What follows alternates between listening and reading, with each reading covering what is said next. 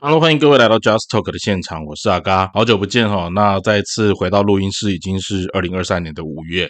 在这段期间，阿嘎非常感谢很多听众朋友们在线上，不管是在 Facebook 或者是在呃 IG 上面，都有给阿嘎的一些留言还有讨论。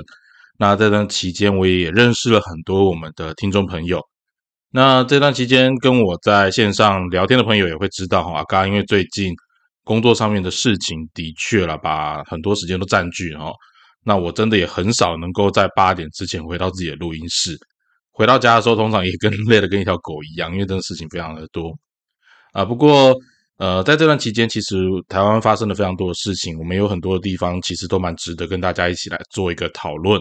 呃，我觉得事情就是这么刚好了，就是因为忙嘛，所以你也没有时间很及时的去把这些内容做一个记录或回应。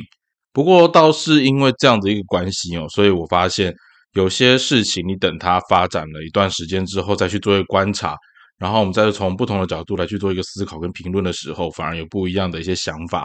那这些想法其实我都在线上跟蛮多的朋友做交流。那今天因为呃，我是觉得说时候也到了，然后呃，在这一季我想要特别跟大家呃聊一个主题，叫做台南。哎，你没听错，就是我们的府城，好，台南府城。其实认识阿嘎的人就知道，阿嘎本身是个台南人。那不晓得大家对台南的印象是什么？可能是个美食天堂啊，古迹很多啊，是个老城市啊。哦，那也有人会认为它就是一个呃行人地狱或交通地狱。那也有人会很说，就是啊，你带他们的这些西瓜的这起牛嘛，哈，就西瓜选市长啊，这些等等有的没的，或者说啊，台南就是很绿的地方。我觉得台南，它从台湾的整个发展历史上面来讲，它是以台湾本土来说，它算是一个非常重要的起点啊。当然，台湾的起点还有包含原住民族他们的整个起源，但是在整个有文字的历史时期，还有比较有制度化的时期，会从台南这个地方开始。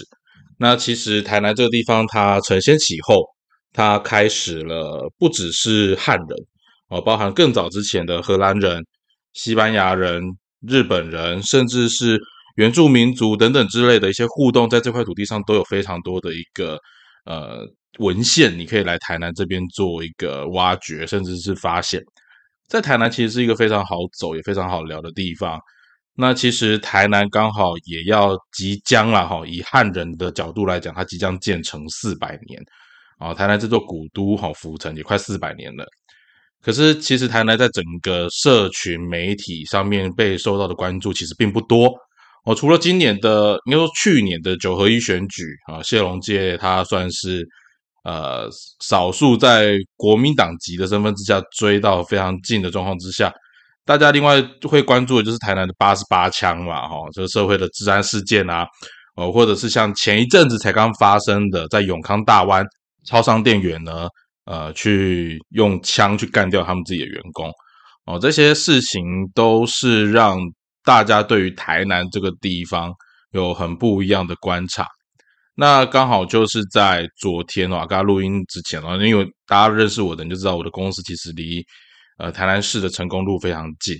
那昨天发生了一起非常不幸的社会事件，就是呃有一位孕妇她在成功路跟中义路左转的路口。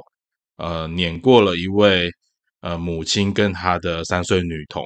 那这位三岁的小妹妹很可惜，她没有来不及长大啊，就呃在路口不幸的往生。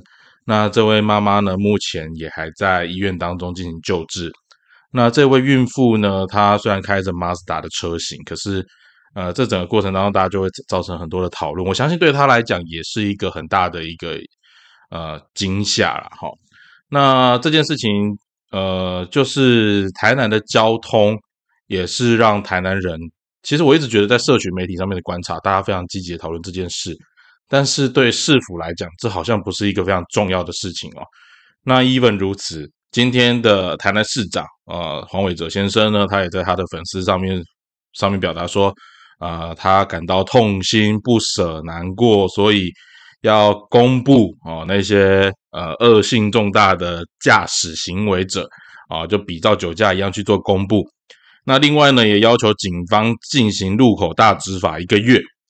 我不晓得这一切对各位来讲你怎么去看待哈？那阿嘎今天的主题，我们这一季既然有一个新的主题从台南，那我就从台南的交通开始跟各位聊起。那新的一季，我们有新的观点、新的想法，节目就准备开始喽。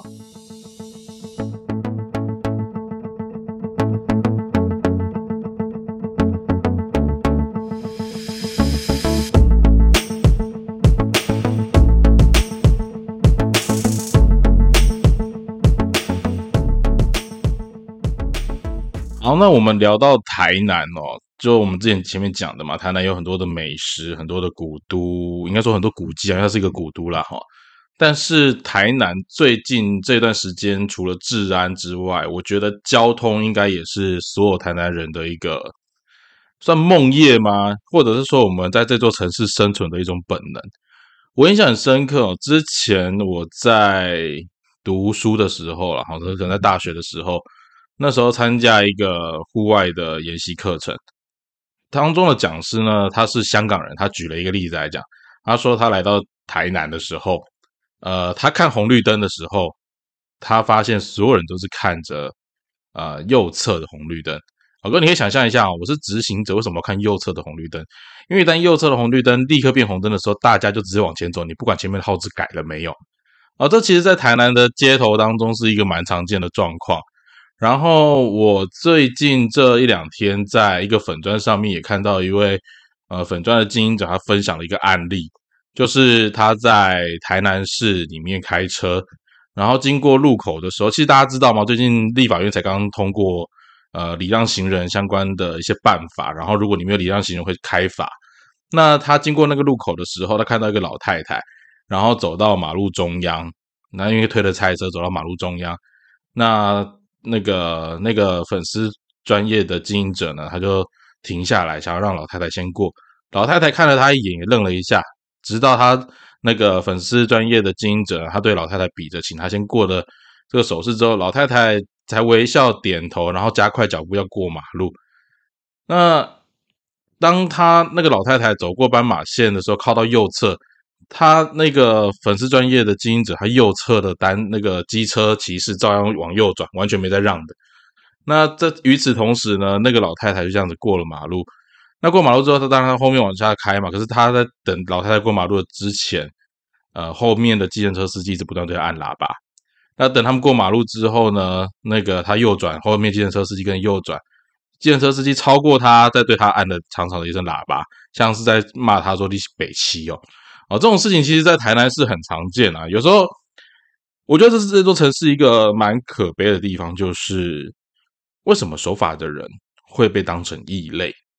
好像在这座城市里面，如果你守法，那你就是外地来的。我不晓得大家有没有这种感觉哦。那其实从呃台南市，它在这几个月，应该说连续好几个月的交通表现，它的事故率跟它的死亡率。还有受伤比例都是全国之冠，这样子的一座城市，理论上来讲，交通局跟警察单位应该要负很大的责任。可是你会看到，其实台南市在这一块相当的漠不关心。我觉得这一块其实，我们我们常说啦，你可以说这一座城市里面人的习惯就是不太一样，可是。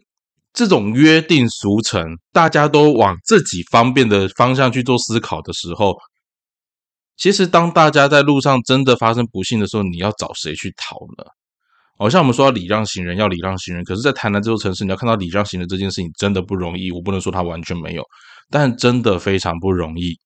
那加上前一阵子蛮多人在讨论，像台南市引进了 U b i 之后，很多人也在讨论说，那 U b i 是不是会成为全台湾第一？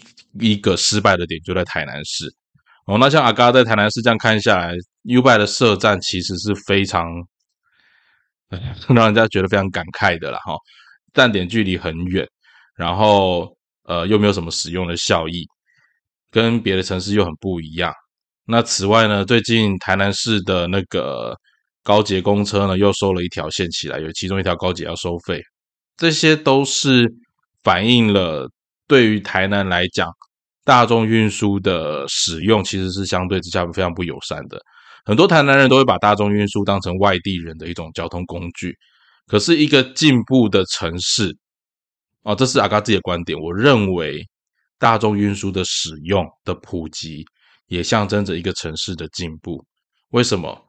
因为当呃，大家其实都会发现，哈，你假日你要去台南玩，我相信台南本地人，如果你住市区的，你不会想出门，或者是你早早就离开了。为什么？因为假日台南真的会挤得水泄不通。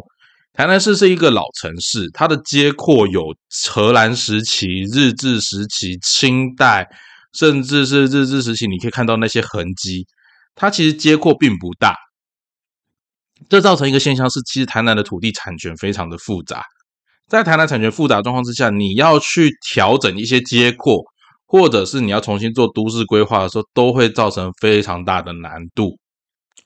可是我们要说，因为它难，所以我们就什么都不做嘛？我们来看一下世界上，其实所谓的老城市绝对不会只有台南市一个，有日本，有中国大陆，甚至是南韩，都有很多地方是可以让我们作为借鉴的。但是台南市的交通一直是人民看得到，觉得问题很大，但始终都没有办法被改善的一块。我举个例来说好了，嗯，像这一次发生这一次小朋友发呃很不幸的事件之后，交通局长给的回应是，呃，我们的标线呃都已经经过调整了。这一次的主要肇事因因子呢，是因为没有礼让行人所导致的。OK，也许这的确是一个事实，可是从他们同党的一位立委的表达上面是。要经过这个路口，如果那一个孕妇她不加快速度，她没有办法左转，因为这个路口它没有左转号志灯。那如果她不左转，她就没有办法呃过这个路口。如果她左转了，她世界上又会有死角。所以这是一个到底该左转还是不应该左转，只有最后的交通成败的责任由这一位行人跟这个无辜的三岁小妹妹来承担。这是另外一种说法，但立委的说法更深刻的一部分是指说，哦，同一条交通管辖、交通标线、交通管制、人行道等等规范都不一样。那我就问，这些事情如果真的都像这些立委说的啊，这些都是不同的单位管辖、不同单位呃去处理的，所以很难整合。那你们做了些什么？我们选立委出来，不就是希望你们去把？人民当中会遇到，在生活当中会遇到的问题去解决吗？啊，你一直点出问题，你一直点出问题，但他妈的你是立委啊！交通局局长，你拥有行政权呐；市长，你拥有调度整个城市资源的能力呀。那你们大家都在那边讲遗憾、不舍、难过，然后呢？然后呢？台南市的。我有时候常开玩笑啦，台湾市民都是拿我们自己的肉身哦去验证这个城市的安全性，只是大部分都是以悲剧收场，真的很可怜，也真的很可惜。那我说实在的，我觉得在台南这个地方又不得不提一件事情，叫政治的生态。呃，阿嘎跟一些民意代表接触的状况之下，发现台南的民意代表思维之落后。我觉得不输给苗栗国，哎，真的不输给苗栗国，因为我跟苗栗那时候曾经有一些互动，我发现苗栗的官员脑袋是迂腐，明代头脑之蠢。我应该这样讲，这座城市没有所谓的专业行政的团队，这是这座城市非常可悲的一个地方，你知道吗？因为市府人员可能大部分想着要怎么去回应明代的需求，然而我们的明代每个都自以为自己代表了民意，但实际上讲出来的话，应该是北号勾结，你在了。台南的选举，我们选出来的明代是什么一副德性？我这个地方很不避讳的讲，蓝绿都是垃圾。好，蓝绿真的都是垃圾。你看，民进党在台南执政了多久？为什么台南市会被治理的这么肮脏、这么腐败？然后你再看看，身为在野的国民党。你如果觉得民进党很烂，你想看国民党？不好意思，国民党还真的没有几个让你看得上眼的，至少台面上我现在也看不到。那这座城市就很可悲啊，你知道吗？这座城市是没有有能力或愿意做事的人可以起来承担的。这是台南市非常可悲的地方，因为台南市的选举结构从里长开始就绑得紧紧的，里长绑议员，议员绑立委，甚至绑市长，这一层结构绑得死死的。台南没有所谓的蓝绿啦，我讲现实一点，台南没有所谓的蓝绿，台南只有所谓的利益分配。我就举个例子来讲好了，我小时候认识一条路叫海淀路，住台南的朋友就知道。海淀路从我小挖到大，挖不完啊，挖不完啊！这种事情会有人关注吗？健康路到现在挖的坑坑巴巴，有谁去关注吗？台南市的交通黑暗期，台南市搞出来的捷运路线绕绕弯弯曲曲，有谁去关注吗？台南市的 U bike 设成什么样子？我看到社团上面很多人在讲，但是最后的结果是怎样？市府照样做市府的。市民都能够接受啊，这是一件让我们觉得非常非常非常意外的一件事情。有时候我常讲哈，一个城市他愿意纵容他的行政官员如此的堕落、如此的腐败，也是因为选民的允许啊，是我们把这些民意代表养成这副德行。我自己在跟一些民意代表，或者是说里长啊、县县那个市内的议员啊，在沟通的时候，我就发现，哇塞，他们只懂得什么叫乡愿，他们只懂得什么叫做选票，他们只懂得啊，我的票在哪里，我就处理哪边的选民服务。你说他们真的有规划吗？No，他们没有所谓的规划。我我这样讲好了啦，一个城市的行政权。行政团队他们有没有所谓的专业？不应该只是服用于民意代表的需求而已。我相信每一个城市一定都多多少少有需要为民代所做出的妥协。可是，如果你这座城市只为了服务民代，而民代的需求只是为了他要绑桩，他要服务他的基层选票，甚至是服务他自己有利的那些选票而已。每一个立委、每一个民意代表都在顾自己的利益的时候，行政单位没有全盘的考量，不好意思，这座城市注定就是失败。为什么？因为行政团队也不想得罪民意代表，因为行政团队也不敢得罪民意代表。为什么不敢？因为市长已经被这些民意代表给绑架。市长是大家推出来的共主，所谓的共主不是因为他很强，所以大家认同他，而是因为大家觉得他好操弄，大家觉得他好摆布，所以大家选他。啊，这是一个我觉得很不客气讲的地方。因为台南的民意代表，我那天听到一个很好笑的事情，就有民代跟我们讲说：啊，这是既定政策啊，我们就是要弄啊，如果不要的话，议会就不让你通过预算啊，是用这种方法在绑架我们的政策的。那这些绑架的内容，这些议员的质询内容，我们有多少的民众会去监督他们？还有之前国民党的议员在议会讲一个很好笑的观点，对了，台南没下雨，但他妈是因为太阳冷。我不晓得那个 paper 他到底能够举出多少具体的实例哦。但是你看，执政党的议员已经就是为行政团队背书，背书成这个样子，你国民党在野党的议员又拿不出好的咨询内容。你说这座城市还不可悲吗？那我们看这座城市的交通规划，我真的不太明白这一座城市的交通规划有什么专业可言？哦，有什么专业可言？我看到其实台南的民间有非常多的 Facebook，非常多的 IG，非常多的民间社团在做监督，在做讨论。可是即使讨论的力道如此的剧烈，整个市政府仍然是无动于衷。为什么敢这样？因为他们只要过得了明代那一关就好，他们只要过得了明代那一关就好。我说实在的，你去看台南的公车路线，你去看台南公布的捷运路网，这个过程当中哪有专业可言？一座城市里面，你的政策你不愿意去花沟通、花时间去沟通，你不愿意花时间去做通盘的考量，你所有的政策目的只是为了讨好。请问哪一个政策能够不得罪人？我们所有的政策在推广的过程里面，当它是为了大众利益去评估的时候，一定多多少少会影响到少部分人的权益。可是这些少部分人的权益，可不可以有办法去弥补，甚至是去纠正一些错误的观念，去做一些调整？我相信他不是做不到，而是不愿意去做。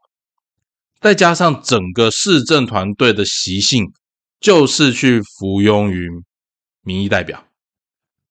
那在这个状况之下，我必须说实在的，台南今天交通的状况如此的惨烈，不就是我们台南市民宠出来的吗？啊，不就是我们台南市民宠出来的吗？